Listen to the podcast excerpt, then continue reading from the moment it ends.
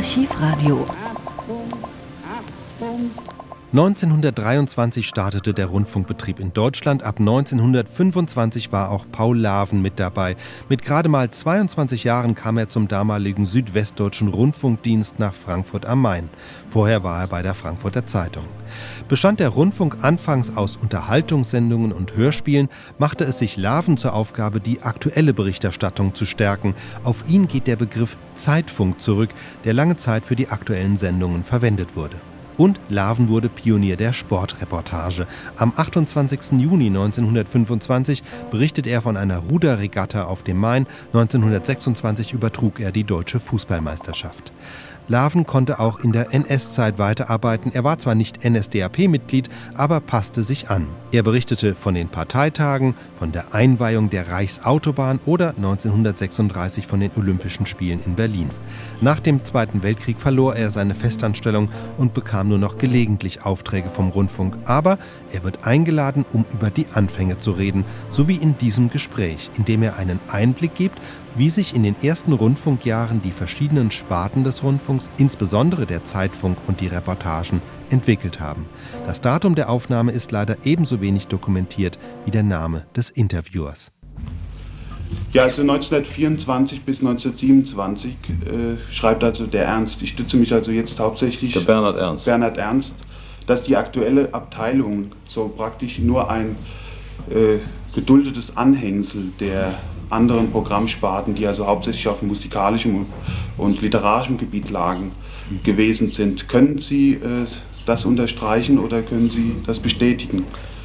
Es war schwer für die sogenannte aktuelle Abteilung, die, den Namen habe ich dem Frankfurter zuerst gegeben, dann habe ich Zeitfunk genannt und Dr. Ernst zog nach, dass er es schwer hatte gegen die Konzeption, dass der Rundfunk ein Unterhaltungsinstrument sei, dass Musik und auch äh, von Hörspielen sprach man noch ganz wenig, Theaterstücke aufführte, die einfach gespielt wurden den, und durch den Äther gesendet wurden.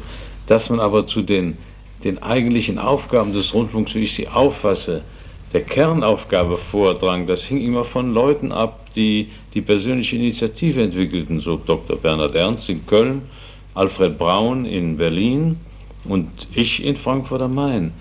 Es war eigentlich ganz komisch. 25 machten wir zum ersten Mal den Versuch in Frankfurt, das Mikrofon rauszubringen. Zum Sport waren wir schon gewesen und hatten da ein paar Leute interviewt.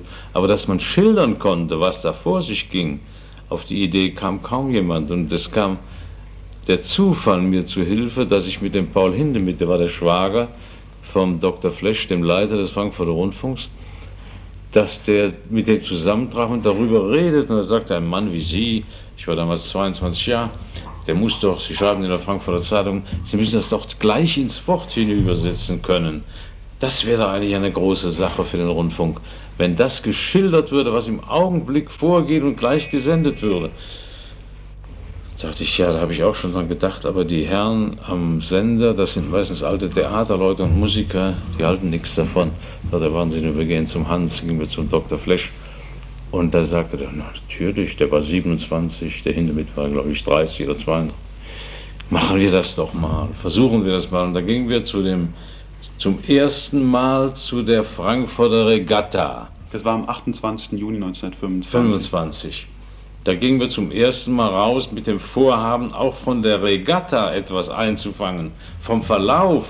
Aber dass man nun dahin gehen konnte, an sie an den Uferrand stellen und schildern, auf die Idee kam ich wohl und mit auch, aber da war der Flesch hatte Vorsicht, weiß nicht, ob Ihnen was einfällt.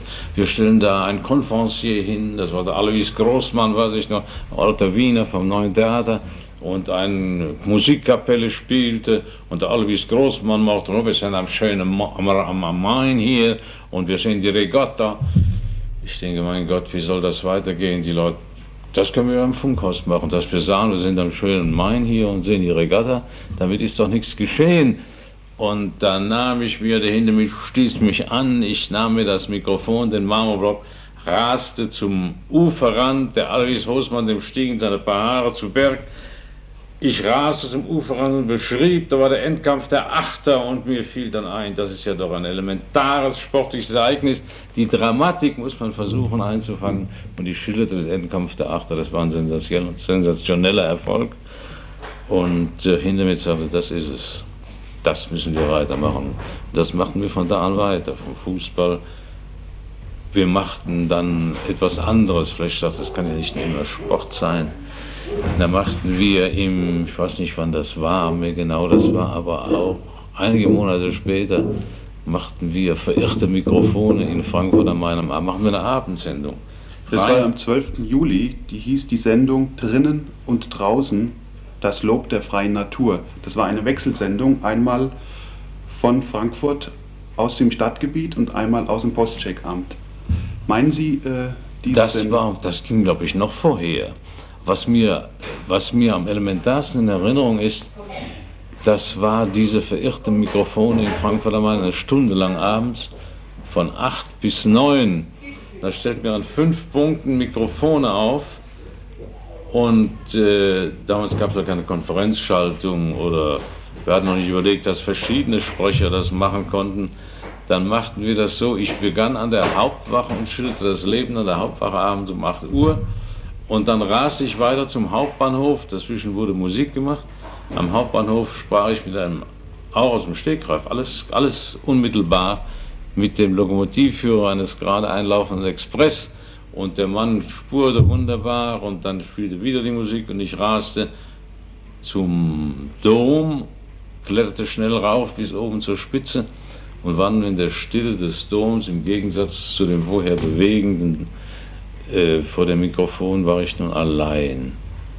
Und das war, glaube ich, das Geheimnis der Wirkung, dass man die Stimme im Augenblick dem anpassen musste, der Umgebung, dem Partner, dem Gegenstand, den man schildert. Und das hat mich sehr damals als junger Mann beeindruckt, dass ich sofort spürte, hier musst du ganz ruhig sprechen. Das heißt, das alte äh, Pförtnerpaar, das Paar oben, das sein Leben auf dem Turm verbrachte, und die Leute, die sprachen dann auch von ihrer, wie sie kochten, wie sie lebten und dass sie auch Rundfunk hörten, das wäre bis da oben hinauf.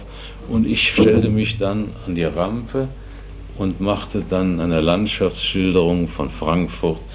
Man sah, dieses war ein heller Abend, man sah weit hinaus auf die Bergwelt bis zum Taunus hin. Und dann kletterte ich wieder schnell runter, ging auf ein Mainboot da war turbulentes Leben, Tanz, Musik und Gesang.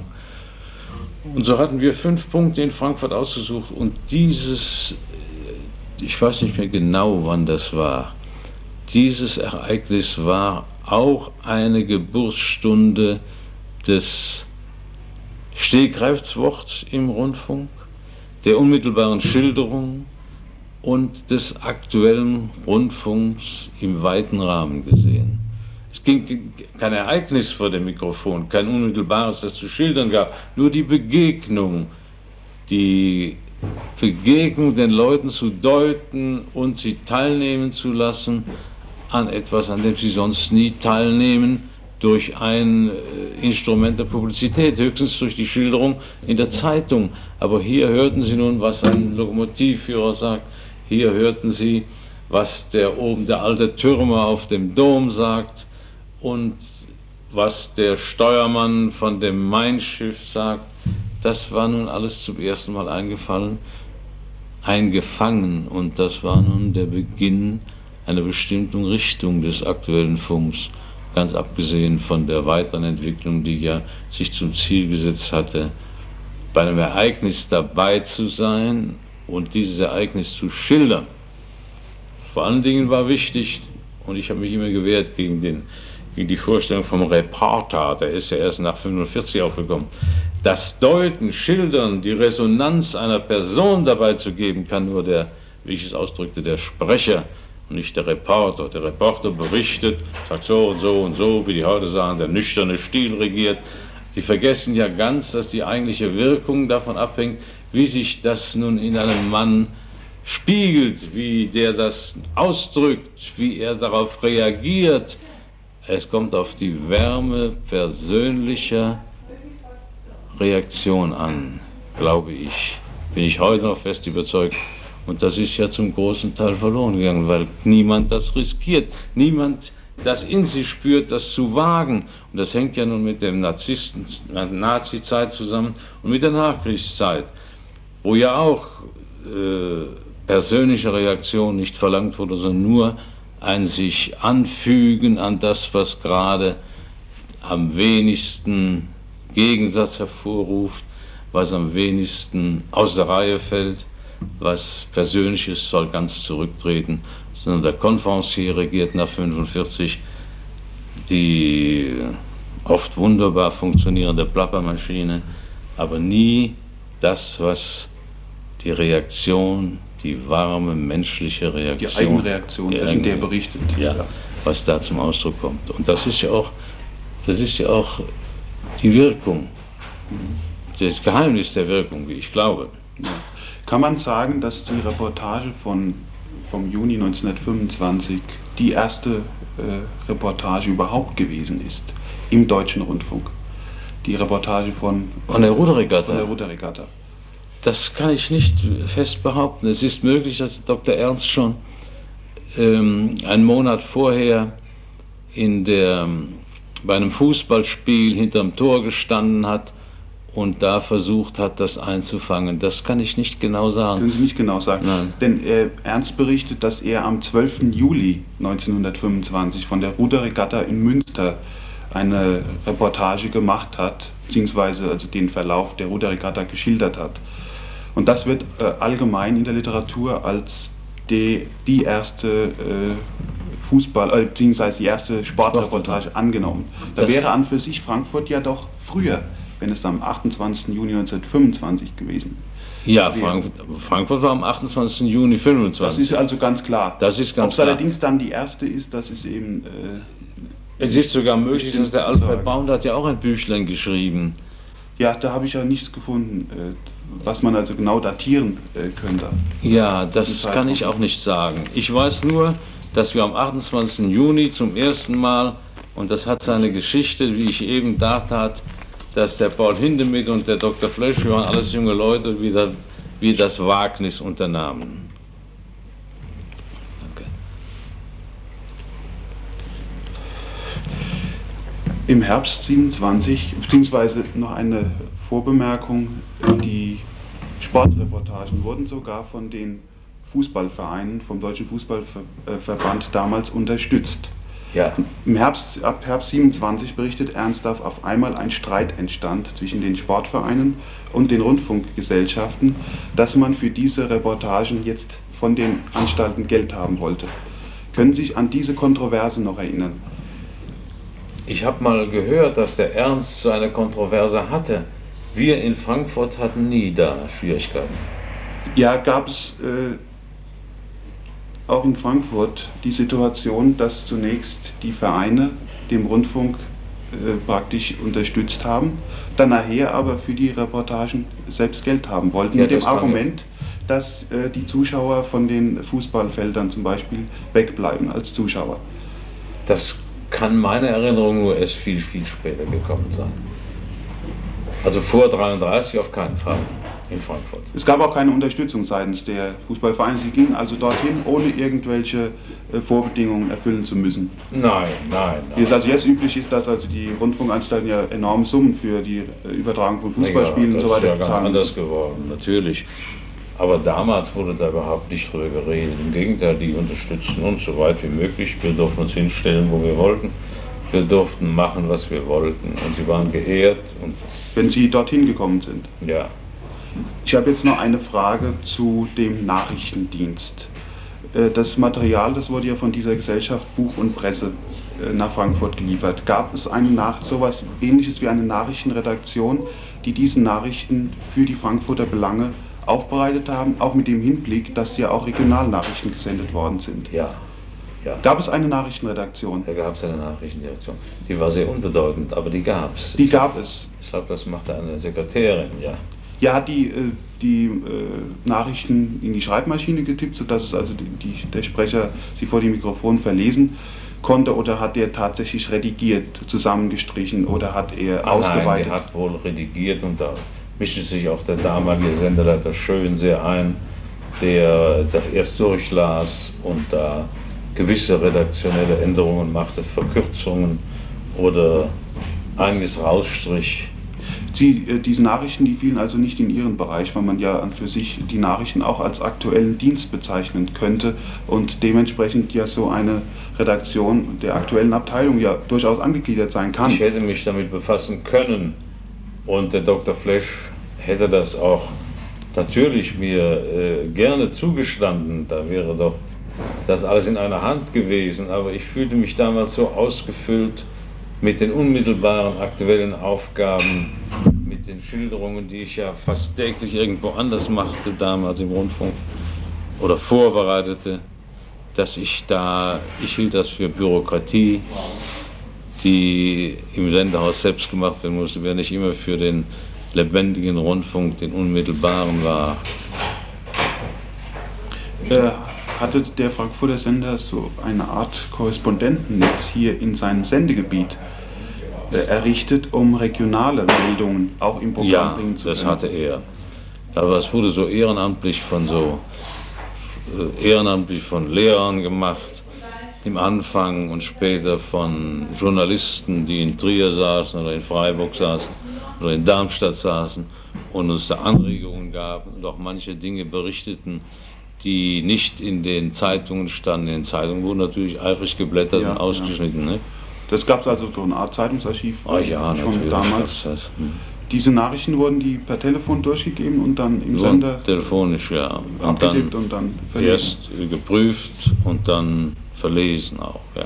Es gab auch eine Zeit, da kamen diese Nachrichten anscheinend von der Frankfurter Zeitung, weil es irgendwelche Kontroversen mit dieser äh, Gesellschaft Buch und Presse gab und die keine Nachrichten mehr nach Frankfurt geliefert haben. Können Sie sich an diese äh, Episode erinnern? Ich kann sie allerdings auch im Moment nicht genau datieren, wann es genau war. Es kann natürlich noch vor Ihrer Zeit gewesen sein, also 24 oder Anfang 25. Ja, das weiß ich nicht mehr so genau. Ich weiß nur, dass lange die Frankfurter Zeitung jeden Mittwoch eine Stunde der Frankfurter Ja, das habe ich äh, gefunden. ja.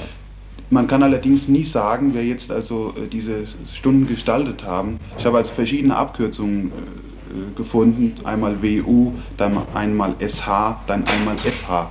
Wer sich hinter diesen Abkürzungen verbirgt, das ist waren unter alleiniger. Verantwortung der Frankfurter Zeitung. Also das waren Re äh, Redakteure. Redaktion. Und dort haben Sie ja auch Ihre erste Reportage. Sie berichten, äh, Sie sagten mir, glaube ich, das letzte Mal, dass Sie die, Olymp die äh, Arbeiter-Olympiade Ja, 25. ja. 1925 In der Stunde der Frankfurter in der Zeitung. Stunde der Frankfurter Zeitung. Aber nicht etwa beim, beim Geschehen selbst, sondern geschrieben, geschrieben. und vorgelesen. Ah, dann haben Sie das in vorgetragen. der Stunde der Frankfurter Zeitung. Naja, das waren also keine Artikel, die in der Frankfurter Zeitung standen und die dann einfach nur äh, vorgelesen worden sind. Nein, nein, die musste ich besonders schreiben. Die wurden, durften nicht gedruckt sein vorher, sondern die mussten eigens für die Stunde der Frankfurter Zeitung angefertigt. Ich war ja damals bei der Frankfurter Sie waren in Zeitung. der Redaktion, Ja. Redaktion dann. Ich war gleichzeitig bei der Frankfurter Zeitung und beim, beim Rundfunk und verdiente eine unheimliche Menge Geld damals, weil ich, weil ich ein Spätz war, nicht? Weil ich, ich weiß noch, ich weiß nicht, ob ich das erzählt habe, ich war in Oxford mit der Frankfurt 1880 gefahren, der spielte dort gegen die Spitzenmannschaften von Oxford im Rugby. Und die Frankfurter Zeitung hat mir gesagt, das wäre doch was, wenn Sie da für uns eine Sendung darüber machten. Ich war natürlich einverstanden, zumal das sehr hoch bezahlt wurde und ich hatte Ehrgeiz, ich wollte etwas zum Ausdruck bringen, was wie mir schien neuartig war. Ich kriegte eine Stunde der Frankfurter Zeitung. Das muss aber noch, das war noch vor, vor den Rudern. Vor dem Ruderregatta Ja, ja. war das auch, glaube ich. Und das war auch keine äh, Übertragung aus Oxford oder es war kein, kein, das Mikrofon war nicht draußen, sondern das war in einem plüsch verhangenen kleinen Senderaum und da überfiel mich die Wut, als ich da plötzlich das vorlesen sollte, was ich aufgeschrieben hatte. Der alte Gag, der war der, der Feuilleton-Redakteur, dem legte ich das vor, sagte, was Sie geschrieben haben, ist gut, lesen Sie das nur vor. Und während ich vorlas, denke ich, Menschenskind, das ist doch kein Rundfunk. Er legte sich das Manuskript beiseite, zog den Rock aus und erzählte eine halbe Stunde frei von dem, was ich in Oxford gesehen hatte, von dem Kampf der Greyhounds gegen die alten Recken von FC 1880, wie die jungen Buben, die alten Spieler, da war noch der Oskar Kreuzer bei, der ehemalige Tennisweltmeister und andere, die waren um die 40 herum und die dachten nun mit ihrem Brain, mit ihrem Köpfchen, wenn die da das Scrum richtig lancierten und die hatten junge Dreiviertel, wenn die sausten, aber die waren gegenüber dieser strahlenden Jugend Oxfords, die waren 20 Jahre alt und kannten doch vom Rugby sicher so viel wie die Frankfurter auch. Den, den konnten die nicht bestehen. Ich weiß noch, die verloren 32 zu 0, die Frankfurter, in diesem Kampf in Oxford gegen die Greyhounds schießen.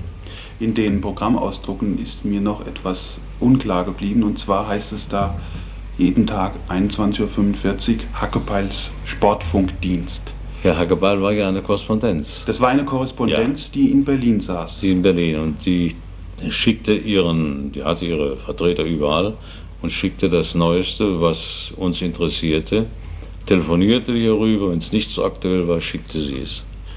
Äh, Ernst berichtet auch darüber von einem Herrn H. H ist gleich Hackebeil oder ist das äh, jemand anders noch? Nein, das muss Hackebeil sein. Das muss Hackebeil ja. sein. Das war ja auch gleichzeitig eine Werbung für diese Zeitschrift. Und es hieß darin, weiteres lesen Sie in Hackebeils Sportblatt. Sehen Sie, ja. Das war, das war also praktisch, diese Werbedurchsage war gleichzeitig die Bezahlung für diesen Sport, für diese Sportkorrespondenz. Ach nein, die musste noch bezahlen dafür. Da musste bezahlt ja, werden, ja, ja. trotz dieser Durchsagen. Trotz dieser Werbung, ja. Ach so, mhm. ich dachte jetzt, es sei vielleicht... Nein, so. nein, nein, so, äh, die wollten ihr Geld haben. Das war nicht so viel, aber es wurde bezahlt. Der Rundfunk hatte ja damals Geld. Wir waren ja eine ganz kleine Gruppe da in den Frankfurter Sender und in Köln auch, eine relativ kleine Gruppe. Funkflug 1926 sollen dort Schallplattenberichte äh, gesendet worden sein, unter anderem auch von Frankfurt aus. Das heißt also aus dem Flugzeug auf die jeweils überflogenen Sender. Waren Sie an dieser Aktion damals ja, beteiligt? Ja, da war ich. Ich flog über Frankfurt Sie waren in diesem Flugzeug mit drin? Ich war in dem Flugzeug. Und haben auf, über Kurzwelle über, auf den Sender sofort? Auf den Sender gesprochen. In Frankfurt war noch, das weiß ich noch, der alte Kriegsflieger, der hieß Buckler, ein Pole-Moritz-Flieger, der steuerte das Flugzeug. Sie haben, wer hat das Ganze organisiert? Das war so eine Gemeinschaftssendung aller Sender. Ja. Und da wurde jeweils auf den überflogenen Sender übertragen und äh, die anderen Sender bekamen dann davon nichts mit sondern nur jeweils der Regionalsender. Der Nein, wie Sie wollten, die konnten es übernehmen, so wie ich weiß. Haben die das alle übernommen? Die haben das auch übernommen, ja. ja. ja. 1928 soll in Köln der erste Übertragungswagen in Dienst gestellt worden sein. Wann war äh, ein ähnlicher, äh, wann war das in Frankfurt? Das war nicht. Muss um die gleiche Zeit gewesen sein. Ich glaube nicht, dass wir in Frankfurt zurückstanden, wenn ein Übertragungswagen geschaffen wurde, dass wir vielleicht eine Woche oder zwei oder mehrere Wochen die Kölner voran, aber dann haben wir gleich nachgezogen. Wie war eigentlich die Verbindung zu Ernst, zu Alfred Braun innerhalb der Leute, die den aktuellen Funk gestaltet haben? Haben Sie so eine Art Konferenzen gehabt? Ja, haben Sie sich selten, abgesprochen? aber wir telefonierten zusammen und äh, waren sehr kameradschaftlich miteinander, wir regten einander an. Der Braun fühlt sich natürlich als der große König von allen. Nicht? Ja, weil er in Berlin an im Muttersender saß. Ja, in der Funkstunde Berlin. Ja. ja.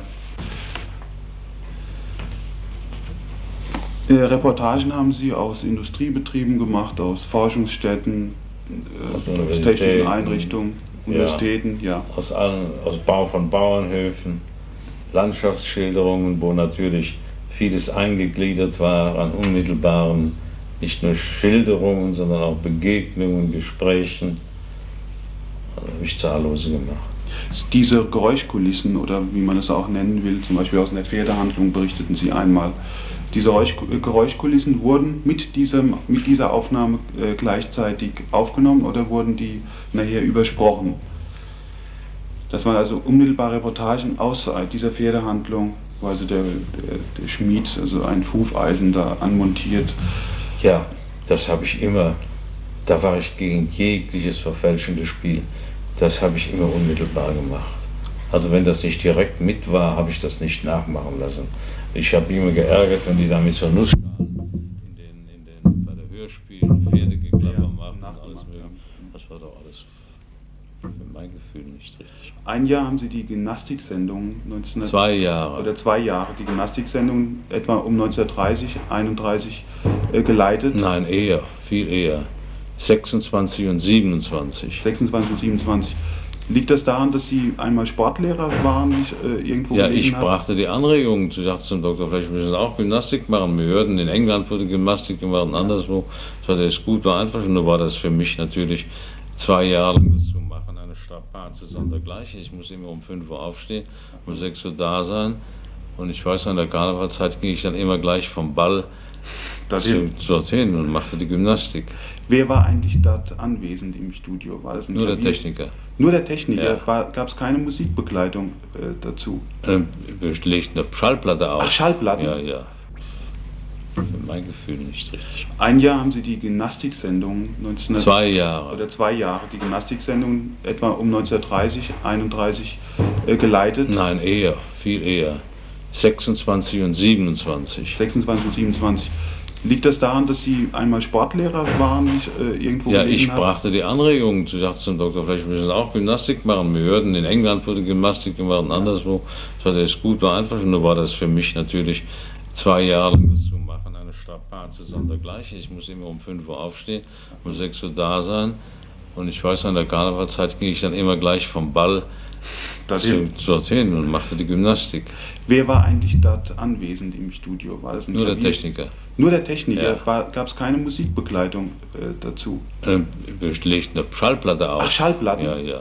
Und dazu und haben Sie sich nur vor das Mikrofon gestellt und haben Sie gesagt, dass Sie jetzt Rumpf beugt und äh, Knie. Ja, und mir fiel immer was. Neues ein und da ich das alles aus dem F kannte, habe ich immer neue Vari- Variationen gebracht und habe auch, je nachdem wie ich in Stimmung war oder in Laune war, Conferencier dabei gespielt, also Geschichten erzählt oder was. was Sie haben also keine An Anregungen äh, zu den Übungen, die also die Leute zu Hause machen sollten, äh, gegeben, sondern Ah, haben. natürlich. Auch, ich habe ja. einen regelrechten Unterricht gegeben. Ja. Eine Viertelstunde lang.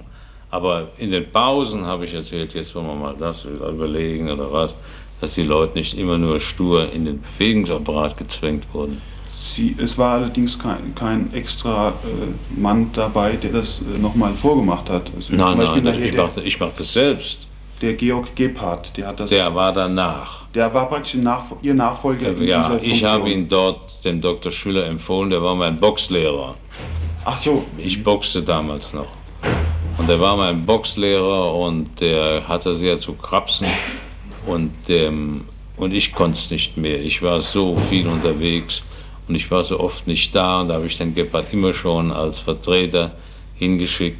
Und da habe ich zu dem Dr. Schüler gesagt, wir wollen doch, dass es, wenn sie einverstanden ist, dem Boxlehrer, der boxte auch beim Gebhardt. Ich boxte jedes Monat einmal mit Schüller einen Kampf zusammen. Und da haben wir also Gebhardt eingeführt. Und Gebhardt war ein Schwabe, der hatte lange in England gelebt, der sprach nun ein seltsames Deutsch, aber das amüsierte die Leute. Der musste das mit mir, der setzte auch vorher eine Platte auf, nur mit Techniker war dabei. Und das ist mir unvergesslich. Er konnte die, kein, kein Französisch, er legte die Platte auf. Sie hören jetzt, sagt er, Lacadie Trocadis. Das war La Petite Tonquinoise. Aber die Leute lachten sich tot und machten mit. Ja. Äh, seit dem Sommer äh, 29 soll es so eine Art äh, Sonntagsnachmittags Sport- und Musiksendung gegeben haben. Ja, Gab es die auch in Frankfurt? gab es auch in Frankfurt. Da wurden also aktuelle Reportagen eingespielt, dazwischen Schallplatten äh, gesendet oder wie? Ja, wir hatten dann verschiedene Sprecher auch. Der eine sprach da, der andere dort. Und äh, das Hauptereignis nahm ich dann immer wahr. Gab es so ein, eine Art Moderator, der im Funkhaus saß und die einzelnen Nein, Berichte einen einspielte? Moderator gab es nicht. Da wurde nur angesagt, das kommt und das kommt und das kommt. Das waren äh, Reportagen, die auf Schallplatten im Funkhaus lagen oder wurde da direkt einge Direkt, direkt geschaltet? direkt geschaltet. Später kam dann die Schallplatte, kamen die Schallplatte und noch später das Band hinzu, bis dann die Ära einlief, dass nur noch alles von Band gespielt werden durfte. Im Dritten Reich.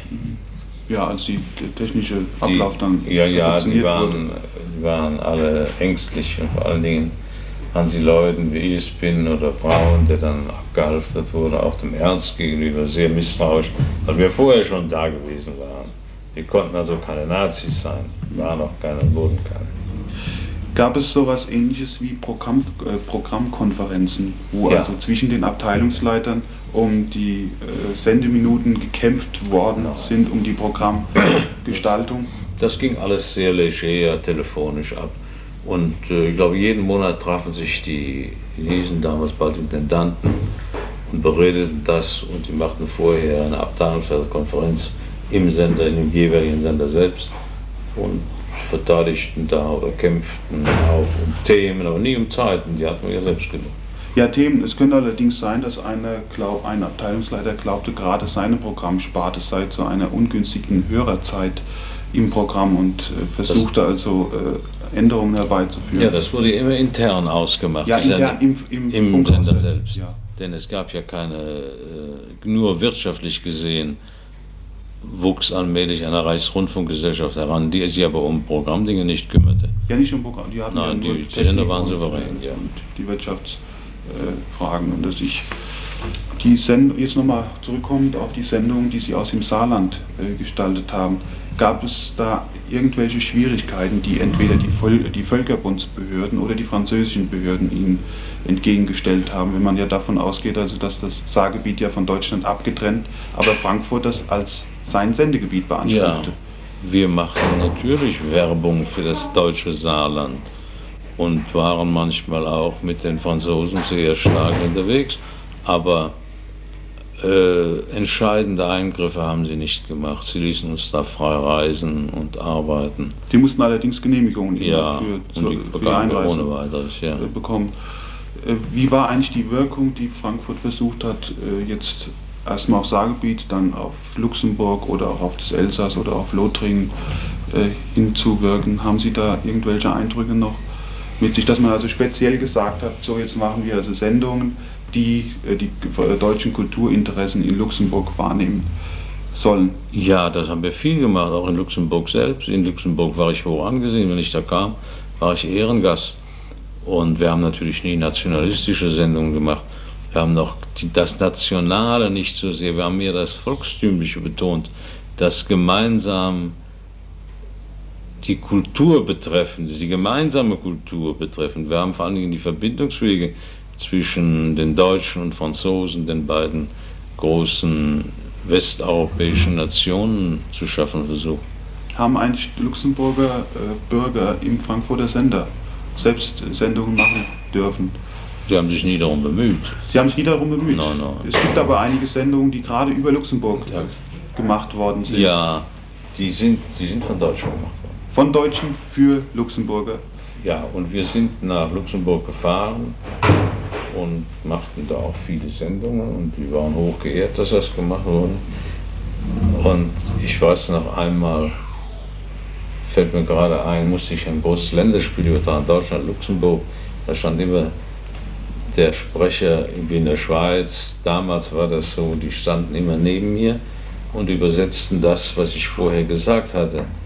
Ich sagte, die Mannschaften betreten das Feld. Der Dr. Laven hat gesagt, der, der Kippen kommen über Terrain, sagte der dann in Luxemburg. Luxemburg. Ja. Und so war es in der Schweiz damals auch. Die hatten noch keinen, der das unmittelbar zu formen verstand. Das wuchs erst allmählich auf. Mhm. Es wurde ja dann in den 30er Jahren, ziemlich früh in den 30er Jahren, der Luxemburger Sender errichtet. Mit sehr gro mit äh, intensiven französischen Kapitalinteressen. Ja, das war ja ein Wirtschaftssender, nicht? Das Also war ein, Wirt- ja, ein kommerzieller äh, betriebener Sender, allerdings auch mit franz großen französischen äh, Interessen hat man also tatsächlich den Der Eindruck. französische Kapital besaß das, ja. Ja. ja. Man könnte allerdings auch sagen, dass hier versucht worden ist, von Franzö französischerseits das Luxemburger Gebiet zu beeinflussen, im französischen Kulturinteresse. Sicher haben die das. Das haben die Franzosen mit diesem Sender auch gewollt. Ja, wollten intensiv irrsinnig. Geld verdienen. So wollen sie aber für, für Frankreichs Interessen arbeiten. Ja, aber inwieweit hat sich dann also äh, Frankfurt aktiv in einer Gegenarbeit verhalten, beziehungsweise passiv das einfach hingenommen? Wir haben es nicht hingenommen, wir haben unsere, weiter unsere Sendungen gemacht und wir hatten den Eindruck, unsere Sendungen wurden in Luxemburg mehr gehört als die französischen. Als die französischen, mit Ausnahme der großen Unterhaltungen, die die Franzosen ja damals pflegten und Unterhaltungsgeriesel wird ja immer mehr gehört als, als jetzt, ja. 1936 haben sie sogar ein Funkspiel geschrieben, und zwar das von Oberst Lorenz, ja. Aufstand in der Wüste. Ja. Wie kamen Sie eigentlich dazu, äh, gerade Lorenz zu bearbeiten? Ich hatte den, ich hatte den Lorenz in Oxford kennengelernt. Der schrieb damals an den sieben Säulen der Weisheit. Der war bei der Luftwaffe als Sergeant Shaw der saß in einer Küsterwohnung in einer Kirche, das ist mir unvergesslich, die ist war ein Perpendicular-Stil, Normann-Stil. Äh, Medicine Virgin hieß die. Und das war ein faszinierender kleiner Mann. Und dann habe ich mich angefangen, mit seiner Geschichte zu befassen und mit dem, was er geschrieben hat. Und habe dann dieses Hörspiel Aufstand der Wüste Lorenz. Das war Ihr einziges äh, Hörspiel dieser Art oder haben Sie noch andere? Oh, ich muss eine ganze Menge habe ich geschrieben. Ja, Sie haben einige Male auch äh, so eine Art Regie äh, geführt bei einem Funkspiel und bei einer Funk, äh, Funkfolge. Regie habe ich auch. Regie geführt, ja. Einmal ein Bilderbuch aus Nordafrika habe ich gefunden. Ja, na, ich machte doch, wie hieß denn, eine ganze Serie habe ich doch gemacht. Ähm, Sommerblaue Ohio oder im Sattel durch ein singendes Land, Mexiko, oder rund um Bill Gassims Garten in Nordafrika. Das Leben in einer, im Funkspiel dargeboten, das Leben in einer Oase. Das haben Sie äh, Eindrücke äh, hier verwertet, die Sie bei Reisen dort gesammelt ja, haben? Ja. Oder war Nein, das ohne Reisen dort, ohne persönliche Eindrücke habe ich das nicht machen können. Äh, so eine Art Produzent bin ich nicht. Ich kann nur das, äh, ich kann, konnte und kann nur das, was ich gesehen, empfunden, unmittelbar gespürt habe, wiedergeben das haben Sie dann oder formen. Ja, sind sich nicht irgendwas ausgedacht, dass Sie dann einfach nein, nein, verarbeitet haben, nein, nein. sondern Sie haben also aufgrund Ihrer persönlichen Eindrücke äh, das... Dann geschrieben. Das muss man ja schreiben dann.